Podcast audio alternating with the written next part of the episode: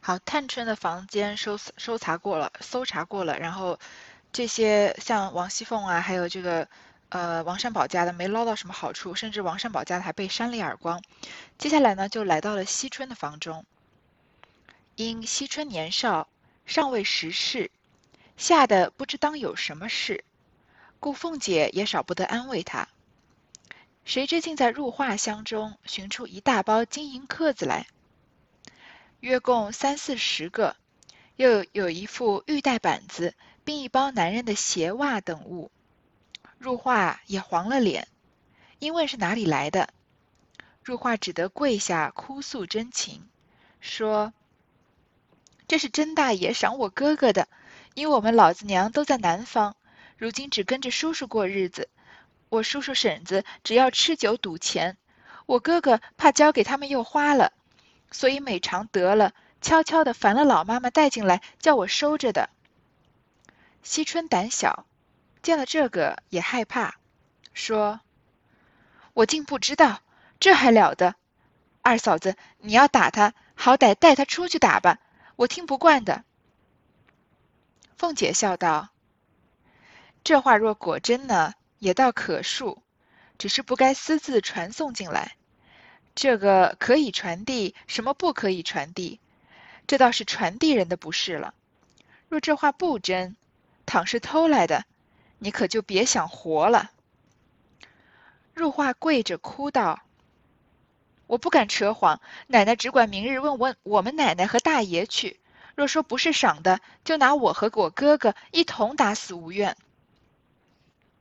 好，惜春她年纪小，她不太懂事，吓得呢不知道有什么事，所以凤姐就只好一边安慰她，一边在搜东西。结果在惜春的贴身丫鬟入画的箱子里啊，搜了一大包金银刻子来，就是金子，就是碎的这个金子和银子。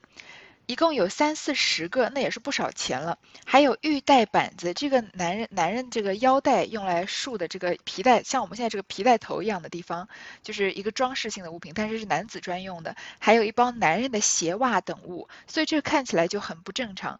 那入画呢也黄了脸，害怕了，就问他是哪里来的。入画就只好跪下来哭诉啊。因为入画的哥哥在贾珍身边当贴身的小厮，说这是甄大爷赏我哥哥的。这平常他们有什么呃没有事没事也会赏自己贴身小厮一些东西，像甚至贾宝玉身上的东西，这些小厮还会上来抢呢，对吗？所以像贾珍这样的公子哥没事赏一赏身边的小厮是太正常的事情了。那因为入画和他哥哥的老子娘呢都不在京城，在南方，他们就跟着叔叔过日子。那叔叔婶子呢又只知道吃酒赌钱。我们前面说过吧，在《红楼梦》里，《红楼》。梦里面出现的这些，不管是叔叔婶子还是呃很舅奸凶啊，舅舅基本上都没有什么好人。那最有名的就是前面这二十四回时候出现的贾云，他舅舅叫名字直接就叫卜世人了。那贾云来求他舅舅赊一些香料，他不仅不肯借啊，但是呃这个还说让他吃了饭再走。但是他这个他的妻子呢，还说什么吃什么吃啊，出去借一点米还是借一点面什么的。然后把把他的外甥完全当做外人啊，就拿枪做事的，不肯借钱，也不肯留吃饭啊。那还有这个呃史湘云，她也是父母双亡，然后她跟她的叔叔婶婶过着日子。然后虽然是贵为史家这种大户人家的小姐吧，嫡出的小姐，但是还要做一些针线活什么的弥补家用。那这里这个入画和他哥哥的叔叔婶婶也不是什么好人，就吃酒赌钱。所以他哥哥怕把钱给了他们，他们就直接花了。所以拿到这些小的赏钱呢，就麻烦老妈妈带进来，让入画收着。其实这事情大吗？倒也不大，就是因为本来就是贾珍赏他哥哥的钱，虽然而且是兄妹两个，也不算什么私相授受，所以嗯，其实严格来说，并不并不一定需要严厉的惩罚的。但是你看惜春，她的性格就跟探春很不一样，她胆子很小，见了这个很害怕，说她。第一个想到的就是要撇清关系，说我竟然不知道，这还了得？然后就说二嫂子，你要打他，你就带他出去打，别在我面前打，我我不能看到人被打，我听不惯的。你看怎么说也是侍奉了这个主人很很多年的这个丫鬟，像贴身的丫鬟。我前面不知道有没有说过，这个呃元英、叹息他们的四个丫鬟就是相对的，就是琴棋书画，就是元春的这个丫鬟好像是叫抱琴吧，然后。呃，迎这个迎春，迎春她是她的这个丫鬟就是思琪，迎春其实也是喜欢下棋的，常常看到说来找迎春，迎春都是在和某一个这个丫鬟或者是和某一个呃女孩子在下棋。那探春呢喜欢看书，那她的。丫鬟就叫四叔。那惜春我们大家都知道，他很擅长画画，所以贾母要他画这个大观园的景象，那他的丫鬟就是入画。那惜春在这个呃四春里面，她年纪最小，三或者是三春吧，里面她年纪最小，但是她是一个呃最冷酷无情的人，所以她看到遇到事情啊，她就是首先想的就是撇清自己的关系，这和前面这个探春挡在她的丫鬟前面是完全相反的两个两个人物性格。也因此呢，这七十四回的回目已经看到了，这个避嫌隙杜绝宁国府，其实就是说的是惜春怎么样跟宁国府划清了界限，也是为了要呃这个避免惹祸上身的行为。所以这里丫鬟搜搜到点东西，她直接就一点也没有要帮助这个丫鬟出头，或者是呃问清楚事情来龙去脉的意思，直接就说：“哎呀，嫂子你要打你就别在我面前打啊。”那凤姐就笑着说呢，如果这话是真的呢，也倒可恕，也不是说不能原谅，只是不应该私自传送东西进来，因为并不属于大观园里的东西，不应该传进来。什么可以传，什么不可以传，这都是有规定的。那就是传递的人的不是了，这个帮着呃入画的哥哥传东西的老妈子的不是了。但是其实这个罪过也不是说多大，因为就是自己兄妹的东西自己收着这样。但如果是假的，如果东西你其实是偷着来的呀，那你就别想活了。入画就跪着哭，就说啊，我不不敢扯谎，是真的。奶奶明天去问我们奶奶和大爷去，就说你去问这个呃贾珍的这个妻子尤氏，因为这个惜春是贾珍的妹妹嘛，她只是养在荣国府，所以他说的我们奶奶和大爷就是说贾珍和尤氏，因为他哥哥又是在贾珍身边伺候的，所以说如果有如果说不是赏的呀，那就把我和我哥哥一同打死，我们也不会抱怨的。凤姐道：“这个自然要问的，只是真赏的也有不是，谁许你私自传送东西的？你且说是谁做接应，我便饶你。下次万万不可。”惜春道：“嫂子别饶他这次方可，这里人多，若不拿一个人做法，那些大的听见了，又不知怎样呢。嫂子若饶他，我也不依。”凤姐道。素日我看他还好，谁没一个错？只这一次，二次犯下，二罪俱罚，但不知传递是谁。惜春道：“若说传递，再无别个，必是后门上的张妈。她常肯和这些丫头们鬼鬼祟祟的，这些丫头们也都肯照顾她。”凤姐听说，便命人记下，将东西且交给周瑞家的站拿着。等明日对明再议。于是别了惜春，方往迎春房内来。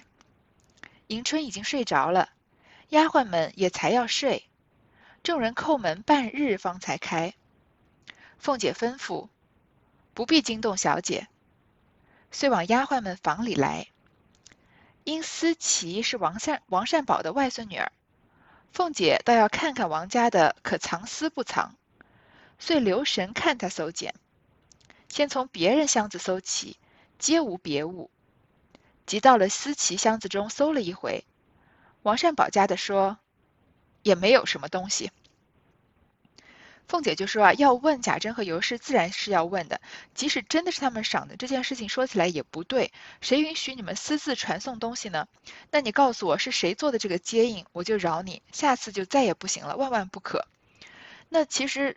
作为惜春的这个丫鬟入画，她其实也很为难的，因为这个妈妈帮他们传递东西的妈妈其实是做件好事情，因为如果她不传递，那惜春哥哥的东西也没有地方放，也不能，呃，不是这个入画哥哥的东西也不能给，没办法到他的手里，所以你若如果让入画供出来，其实就是背叛了这个帮他们传递东西的妈妈。但是你看惜春说的什么话？他说：“嫂子，别饶他这次方可。”王熙凤本来准备放了他一马了，因为这事情不是什么大事。但是惜春就说不能饶他，这里人多，如果你不拿一个人做法，你不杀鸡儆猴的话，那些大的丫鬟听见了又不知怎样呢。嫂子若饶他，我也不依。你这话说的就让人很心寒了。再对比前面探春的举动，那就是你跟了惜春，你实在就是是运气太差，跟到一个很差的老板了。他就是出的出了一点什么事情，不管是你的错还是他的错，只要他如只为了自己不担待任何责任，是绝对都会把他的下属推到这个风口浪尖上去，让他们惩罚的。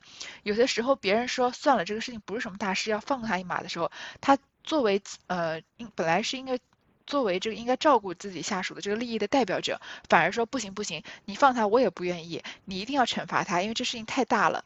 所以你看这这个曹雪芹特意把探春和惜春的这个两个房间搜查放在一起，那就很明显让我们看到探春和惜春这两个女孩子在性格上面有很大的差异，也更加就对比出惜春这个女孩子是一个嗯比较自私、比较明哲保身的女孩了。然后呢，呃，凤姐就说啊，我素日看他还好，这个入画平常是个好孩子，谁不会犯错呢？就犯这么一次，以后再犯的话，二罪俱罚。但是不知道传递的是谁。那我前面说过，这个入画从从他的方面是不可不好意思把这个妈妈。给供出来的，但是这件这个故事的主线呢，不是在入画这里，所以他们没有这个曹雪芹没有过多的花笔墨纠结入画怎么说，呃有没有挣挣扎怎么纠结有没有说的问题，而是通过惜春的口说了，惜春就直接说，没等入画时他就说，如果说传递啊，那肯定是后门上的张麻，他平常就跟这些丫头们鬼鬼祟祟的，这些丫头啊也都肯照顾他。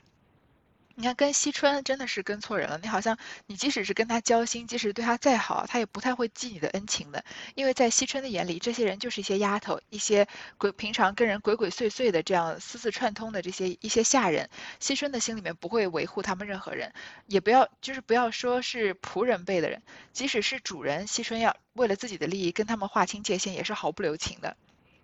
凤姐听说呢，就让人记下，就把东西啊先交给周瑞家的暂拿着，等到明天先去问了这个贾珍和尤氏再对议，然后就别了惜春去迎春房中。那迎春呢已经睡着了，这些小丫鬟们呢也刚要睡，那大家就叩门叩了半天才开。凤姐就说啊，不用惊动小姐，就往丫鬟房里来。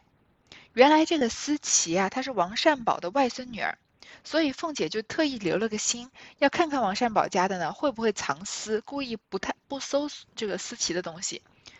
所以这里才是这个故事的高潮，就要在这里发生。因为我们很明确的知道，大观园里面如果有女孩子要藏这个东西的话，很有可能就是思琪藏的，因为她和她的表哥有这个私会，她甚至把她的表哥约到大观园里面来，趁门趁这个门没关好的时候私会。结果没想到，原来思琪跟王善保家的有一层关系，她是他的外孙女儿，外孙女是很亲的，就是说王善保家的是思琪的外婆了。所以凤姐特地就就着这个缘由要盯着点思琪，不然其实糊弄糊弄也就能糊弄过去。因为搜到这个地步，大家也都累了，不太就是如果什么都没搜到也就算了。但是这里特地说啊，凤姐留了个心，就先从别人的箱子搜起，什么都没搜到，到思琪箱子里搜了一回啊，王善保家的就直接说啊，也没有什么东西。才要盖箱时，周瑞家的道：“且住，这是什么？”说着，便伸手撤出一双男子的锦带袜，并一双缎鞋来，又有一个小包袱。打开看时，里面有一个同心如意，并一字贴儿，一总递与凤姐。凤姐因当家理事，每每看开贴并账目，也颇识得几个字了。便看那帖子是大红双喜笺贴，上面写道：“上月你来家后，父母已觉察你我之意，但姑娘未出阁，尚不能完成你我之心愿。若园内可以相见，你可托张妈给一信息。若得在园内一见，倒比来家的说话。千万千万，在所赐相待二个。”今已查收外，特寄香珠一串，略表我心，千万收好。表弟潘佑安拜具。刚要把思琪的箱子盖起来的时候呢，周瑞家的说：“且住，这是什么？先停着。”然后就伸手啊，撤出，就是拿，就是扯出来一双男子的锦带袜，也是贴身的衣物吧，还有一双缎鞋，里面还有一双一个小包袱。就看到包袱里啊有同心如意，就是一个装饰品，但是主要是讲这个男女爱情的同心如意嘛。如意本来是一个玉的这个器具，不知道小时候大家有没有看过这个葫芦葫芦娃里面那个蛇精啊，他就手上常常拿个如意，然后他玉如意，他在施法的时候就说如意如意随我心意，快快显灵。就是就是我第一次看到如意这个接触到如意这个东西，就是一个装饰品，没有什么特地的，没有什么特别的功用。那还有一个字贴儿递给凤姐，前面在这个《红楼梦》前半部分曾经特地说过王熙凤是不太识字的，但是这里呢就说，因为她已经当家理事了一段时间，所以要看贴看账目，现在也识得几个字了，然后就看那个贴子啊，是大红双喜笺贴，大红双喜也是就是这个比喻男女关系的，一般是结婚的时候才用，所以一定是表明心意的。然后你看啊，上面写的这个字啊。曹雪芹特地没有用什么很难很生僻的字，其实《红楼梦》里面生僻字挺多的，就我常常读到一半的时候还会要停下来查一下。但是因为这里是说凤姐也能看得懂的字，所以特地看得出这字不是什么很复杂的东西。就说上个月你来你来我家，来就是可能是过年或者平常什么节日要出去的时候呢，父母已察觉你我之意，已经发现我们两个人有感情了，但是姑娘未出阁，你还没有这个。完成你在贾府的这个任务，所以不能完成你我之心愿，暂时不能结婚。如果我们可以在园内相见啊，你就托张妈给一个消息，我就知道了，我就会找个机会偷偷的来大观园里面。所以前面这个西春说的张妈果然是传递消息的人，说如果能在。园内一见啊，倒比来家得说话，因为家里面说话就有很多长辈在看着，没有办法尽情的表达两个人的爱意。那如果是在园里面私底下约会，就可以尽情的说一些情话了。千万千万说你一定要啊，你一定要，就是一定告诉我可不可以。然后呢，你所赐香袋二个，我已经查收了，这就是这个私香授受了。又寄了香珠一串，我给你一串香珠，略表我心，千万收好。表弟潘佑安败句，所以他的这个呃思琪，不管是他的表兄还是表弟呢，都是就是就是跟他这个思乡授受，跟他有私情的这个男孩子叫做潘佑安。这里曹雪芹特意叫他潘佑安，因为我们大家都知道潘安是一个呃古代就是非常有名的一个这个美男子，一个大帅哥，是一个。他当然同时也是西晋的文学家和政治家，但是因为他长得太帅，所以就是很多的这个才华都会被他的这个表那个他的这个颜值给埋没了。有一个成语叫治国盈车，就是说这个潘安啊，他有这个美好的容貌，还有很优雅的神态风度，所以他年轻的时候驾着马车走在街上啊，连这个老妇人都为这个潘安着迷。这个女孩子啊，都拿水果往潘安的车里丢，把车都丢满了，就跟我们现在追一些年轻的流量明星的这些真爱的粉丝很像，在机场里面就是几百个人这样围着他，然后要送送东西啊，要拍照片啊什么的。那他这个表弟叫潘佑安，就说明。不知道是算是一个有一点稍微有一些幽默的写法吧，就是说思琪的跟思琪约会的这个男孩子还是挺帅的，所以也可能这样才就是得到思琪的芳心嘛，因为思琪是个很要强的女孩。凤姐看罢，不怒反乐，别人并不识字，王家的素日并不知道他姑表子弟有这一节风流故事，见了这鞋袜，心内已是有些毛病。又见有一红贴，凤姐又看着笑，她便说道：“必是他们胡写的账目，不成个字，所以奶奶见笑。”凤姐道：“笑道，正是这个账竟算不过来。你是思琪的老娘，他的表弟也该姓王，怎么又姓潘呢？”王善保家的见问的奇怪，只得勉强告道。思琪的姑妈给了潘家，所以他姑表兄弟姓潘。上次逃走了的潘佑安就是他表弟。凤姐笑道：“这就是了。”应道：“我念给你听听。”说着从头念了一遍，大家都唬了一跳。这王家的一心只要拿人的错儿，不想反拿住了他外孙女儿，又气又臊。周瑞家的四人又都问着他：“你老可听见了？明明白白，再没的话说了。如今据你老人家，该怎么样？这王家的只恨没地缝钻进去。凤姐只瞅着他嘻嘻的笑，向周瑞家的笑道：“这倒也好，不用我们操一点心，鸦雀不闻的给他们弄了一个好女婿。”周瑞家的也笑着凑趣儿。好，我们不要忘了，虽然搜查大观园是凤姐和王善保家的两个人是主力，但是王善保家的这个利益可以说跟凤姐是对立的，因为凤姐总的来说是跟王夫人在一派，那王善保家伺候的是邢夫人，那邢王两边是对立的，所以即使他们是一起搜查的，但是出了事情，凤姐是绝对不会保这个王善保家的人，所以她看罢不怒反乐，本来应该很生气的，不生气反而还乐了。开笑起来了，别人不识字，根本也不知道写的是什么。那王善保家的呢，也根本不知道思琪跟他表弟有这样一段事情。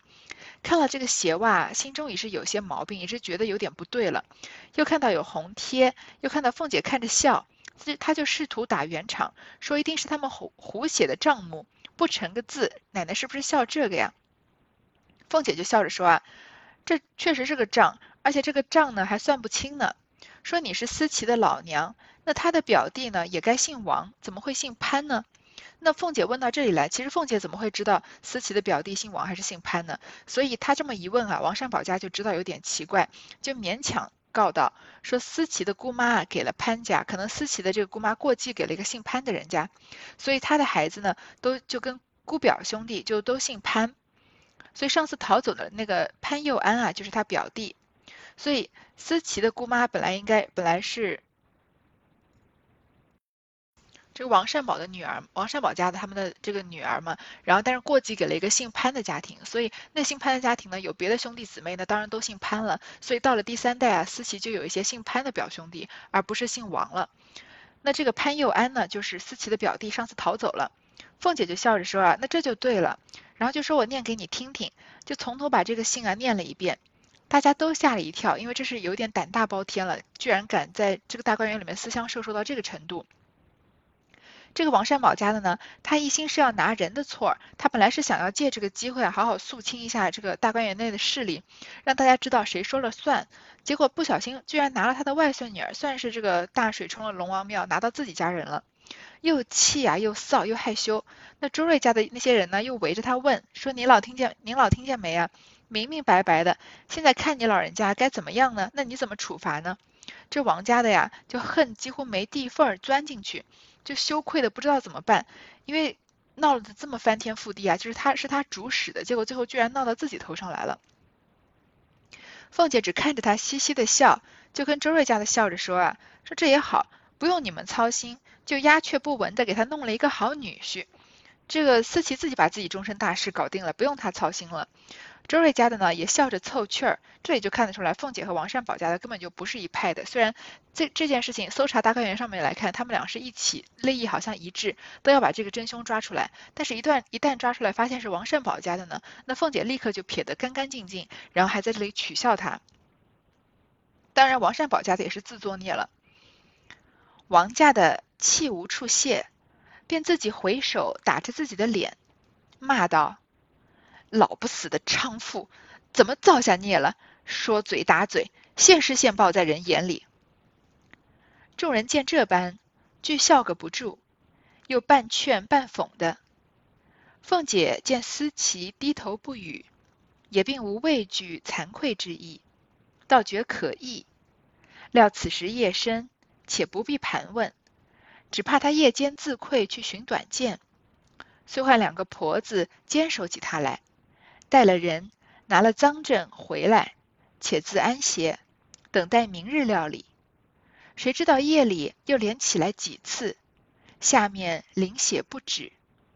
至次日，便觉身体十分软弱，起来发晕，遂撑不住，请太医来诊脉闭，遂立药案云：看得少奶奶既系心气不足，虚火趁脾。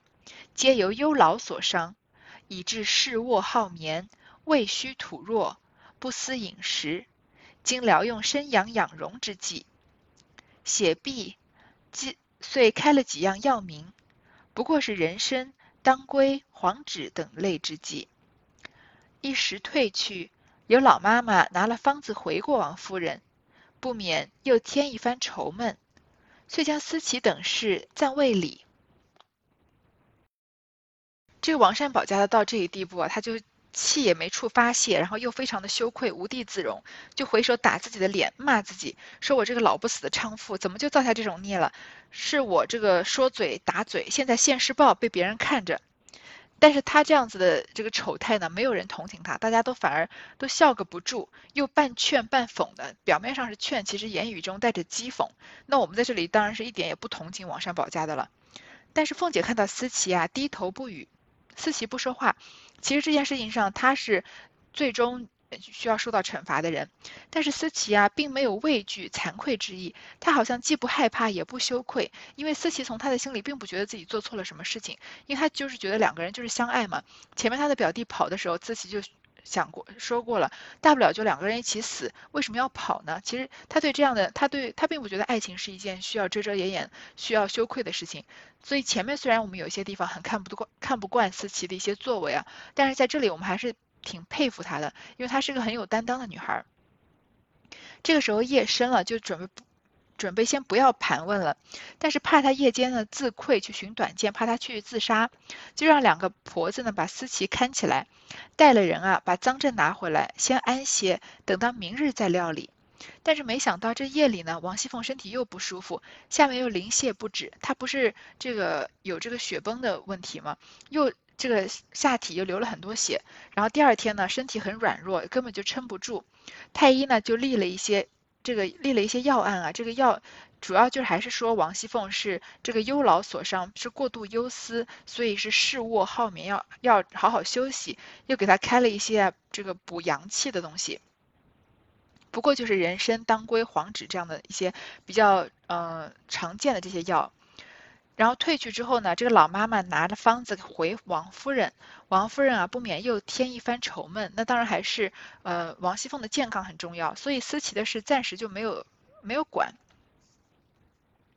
可巧这日尤氏来看凤姐，坐了一回，到园中去又看过李纨，才要望后众姊妹们去，忽见惜春遣人来请，尤氏遂到了她房中来。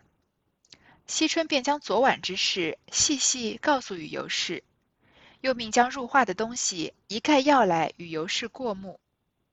尤氏道：“实在是你哥哥赏他哥哥的，只不该私自传送。如今官言竟成了私言了，因骂入画糊涂纸油蒙了心的。”惜春道：“你们管教不严，反骂丫头，这些姊妹。”赌我的丫头这样没脸，我如何去见人？昨儿我力逼着凤姐姐带了她去，她只不肯。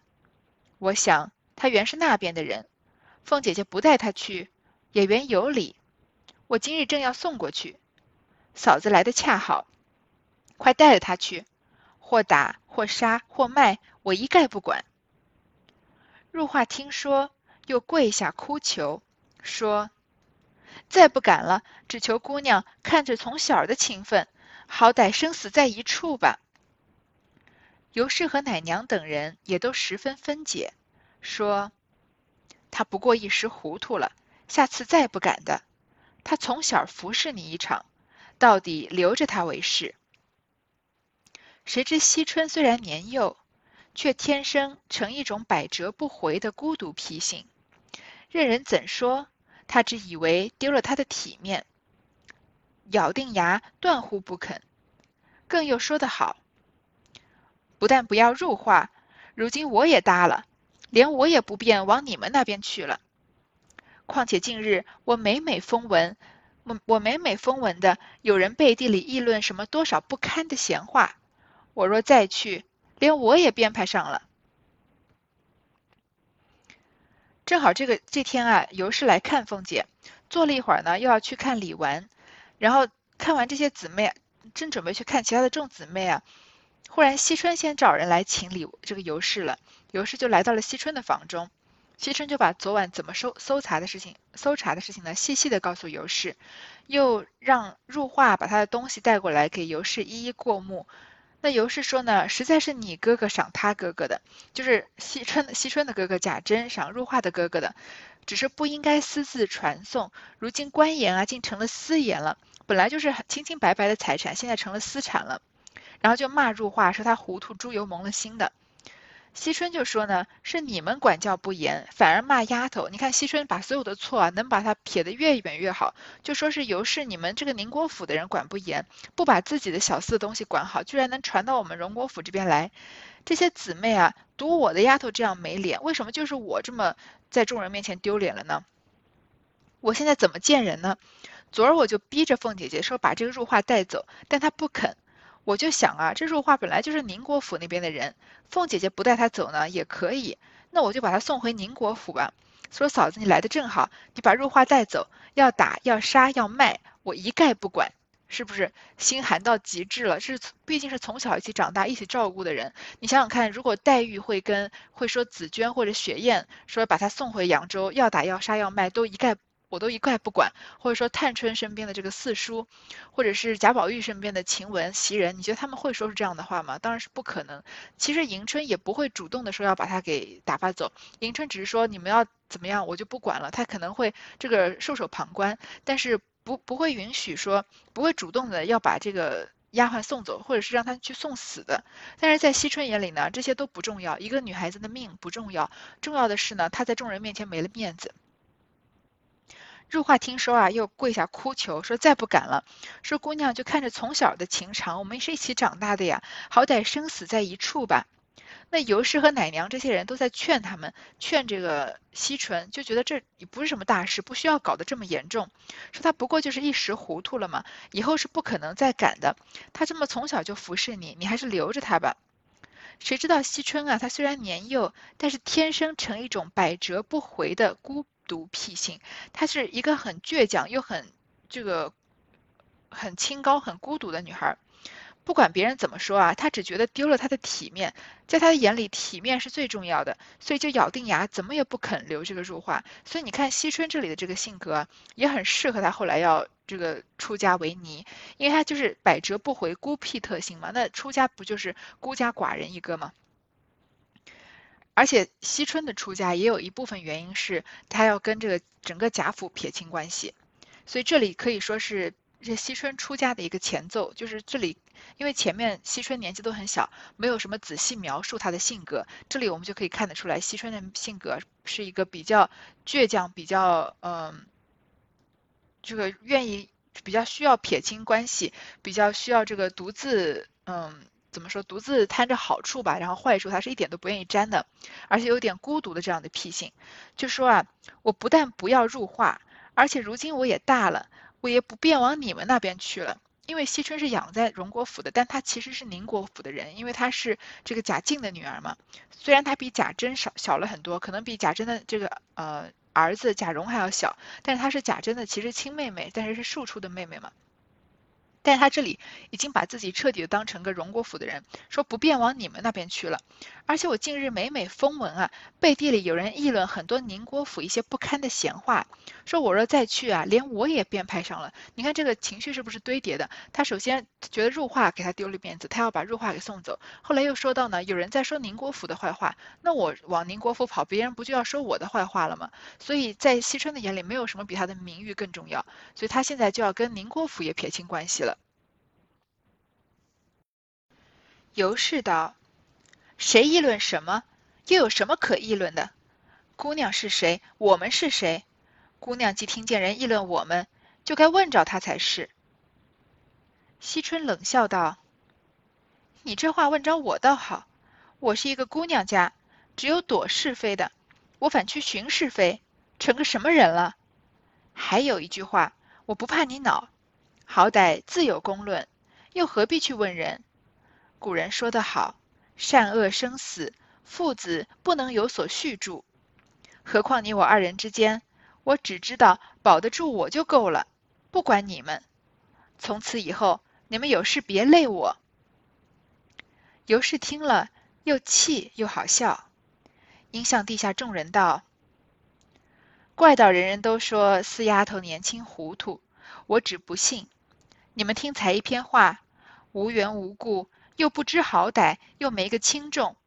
虽然是小孩子的话，却又能寒人的心。”众妈妈笑道：“姑娘年轻，奶奶自然要吃些亏的。”惜春冷笑道：“我虽年轻，这话却不年轻。你们不看书，不识几个字，所以都是些呆子。看着明白人，倒说我年轻糊涂。”尤氏道：“你是状元榜眼探花，古今第一个才子，我们是糊涂人，不如你明白，何如？”惜春道。状元榜眼难道就没有糊涂的不成？可知他们也有不能了悟的。尤氏笑道：“你倒好，才是才子，这会子又做大和尚了，又讲起了悟来了。”惜春道：“我不了悟，我也舍不得入画了。”尤氏道：“可知你是个心冷、口冷、心狠意狠的人。”惜春道：“古人曾也说的，不做狠心人，难得自了汉。我清清白白的一个人，为什么叫你们带累，坏了我？”尤氏听到惜春说别人议论啊，就说谁议论什么，又有什么可议论的？我们是主子，说姑娘是谁，我们是谁？我们本来是一条船上的人啊。那姑娘，你听到有人议论我们，就应该问着他们才是。但是惜春就冷笑着说啊：“你这话问着我倒好。”我是个姑娘家，我只有躲是非的，我怎么可能去寻是非呢？怎么可能去拽着人问是说什么呢？还有一句话，我倒也不怕你恼，我说了不怕你生气。好歹自有公论，又何必去问人？这里这个意思就是说，那宁国府确实是不好，所以人家才会议论，又何必去问人吗？你自己心里不知道宁国府差到什么地步吗？说古人说的好啊，善恶生死，父子不能有所续住。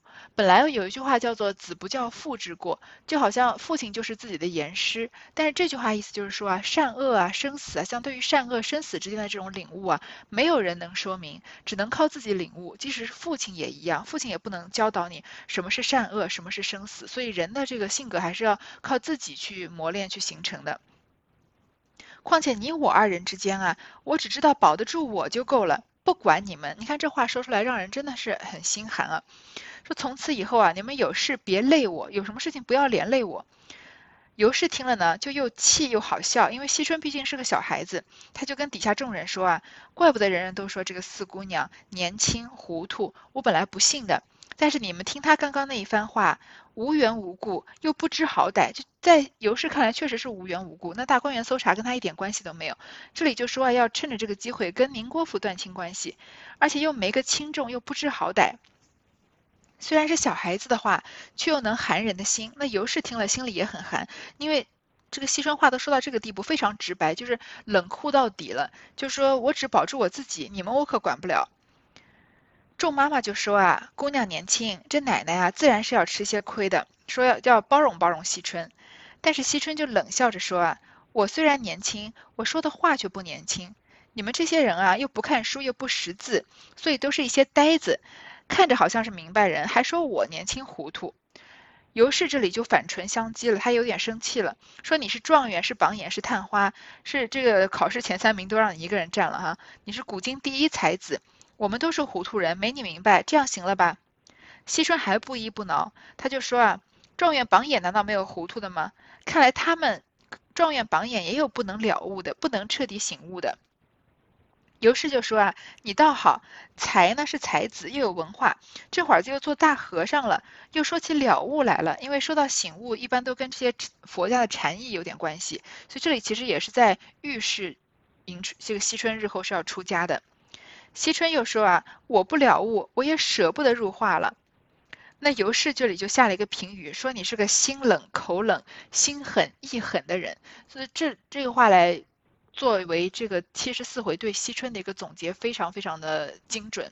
因为惜春他就是薛宝钗，其实也是个冷人嘛，所以他要吃的那个药就是冷香丸，就是其实是曹雪芹通过那个笔来反讽。表面上看起来薛宝钗是个热心肠的人，其实她是一个最冷的人。但是薛宝钗的冷呢，也许是这个后面这个，呃，对这个世界她的经历的一些磨练，或。者是对自己性格的一些压抑。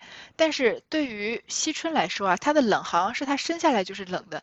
她，你看她这一番话，她就是。从口到心，从里到外，整个人都冷透了。而且你看他，首先对对入画的态度，因为发现入画藏了这个金银和男人的衣物，惜春觉得伤了自己的面子，所以就一定要把这个入画逐出贾府。连王熙凤都不忍心，尤氏都不忍心，他却不依不挠，一定要尤氏带走，或打或杀或卖，我一概不管，就是无情绝情到让人觉得震惊啊。那。后面呢，又尤氏在说他，说他这个，呃，别人在讲我们宁国府，你应该帮，你就应该问他呀。但他却说啊，我清清白白的一个人，我为什么要去这个找是非呢？所以，然后又说啊，我我只管我自己，不管你们。他就是用这些冷酷的言语啊，是非常伤害人的。同时也看得出来，惜春的一个什么性格呢？前面都说他，呃，只是说他这个孤僻，说他，呃。这个性格冷，说他要保全自己，其实这些性格讲到底啊，他就是一个骨子里面极端自私的人，所以他认为自己的名誉比什么都重要，比人的命都重要，比亲情都重要，所以他是一个一出到什么事情，他什么事情都不想承担，什么责任都不想承担，什么事情都不想付出的人，所以最后即使他削发为尼，即使他这个常伴青灯古佛啊，他也不会有佛家的慈悲之心的，因为佛是要怜爱众人嘛，但是惜春。没有这样的心，他的他所谓的出家，只是想要跟贾府撇清关系而已。这里他其实只是跟宁国府撇清关系了。所以在这个嗯银叹元婴叹息里面，在搜检大观园这一段里面，虽然迎春我们也有点哀其不幸，怒其不争了，但是在三春里面我们。觉得最不可爱的就是这个惜春了。她既没有一个青春的女孩子该有的这些活泼，呃，这些跟人共情的能力，这些情怀吧，又没有就是人与人之间的一点点真感情，没有亲情，没有友情，就爱情当然也没有了。尤氏心内原有病，怕说这些话。听说有人议论，已是心中羞恼积摄，只是在惜春份上不好发作，忍耐了大半。今见惜春又说这句，因按耐不住，因问惜春道：“怎么就带累了你了？你的丫头的不是无故说我，我倒忍了这半日，你倒越发得了意，只管说这些话。你是千金万金的小姐，我们以后就不亲近。仔细带累了小姐的美名，即刻就叫人将入画带了过去。”说着，便赌气起身去了。惜春道：“若果然不来，倒也省了口舌是非，大家倒还清静。”尤氏不答话，一径往前边去了。不知后事如何，且听下回分解。尤氏也心里本来就有病，为什么他心里有病？别人在讨论宁国府的一些什么事呢？一方面有可能是在说这尤二姐和尤三姐的事情，因为他们。这个事情的始作俑者就是贾珍和贾蓉嘛，所以尤二姐、尤三姐两个人相继死去，那很多人也会一定会议论这个呃宁国府的事情。另一方面呢，很多人猜测啊，前面这秦可卿死，他不应该出现在这么早的回目，有些人认为他是要放在后面的回目里面的，所以也许这个文章经过删改啊。也许这个对于贾府、对于宁国府的议论也跟秦可卿的死有关系，但不管怎么样，对于宁国府的议论一定是跟一些跟贾珍、贾蓉他们沾染的一些风月是非有关系的，还有他们违反的一些人伦道德的常理啊。那尤氏本来就怕别人这么说，他知道别人在议论，但是听到有人议论，他已经是羞恼激射，但是惜春是他的晚辈，他不好发作，就忍了一大半。看到惜春这么说啊，他按耐不住，就说惜春说怎么就带累了你了？明明就是你的丫头的不是，又来说我，我忍了这么半天啊，你倒越发得了意，这话越说越过分了。你是千金万金的小姐，那以后我们就不亲近。仔细带累了小姐的美名，说我们这里就断绝关断绝关系，即刻就叫人啊将入花带了过去。说着呢，就赌气起身去了。惜春还在后面火上浇油，说：“果然不来啊，倒也省了口舌是非，大家倒还清静。以后我们就不要走动了。”尤氏也不答话，一径往前面去了。所以到这里为止呢，惜春就彻底的跟宁国府断绝了关系。他就因为宁国府现在风评不好，他为了保全明哲保身啊，所以就彻底把自己划分成了这个荣国府的人。那这一回可以说是整本《红楼梦》里面最精彩，这个剧情精彩纷呈、高潮迭起的这一回，七十四回到这里就结束了。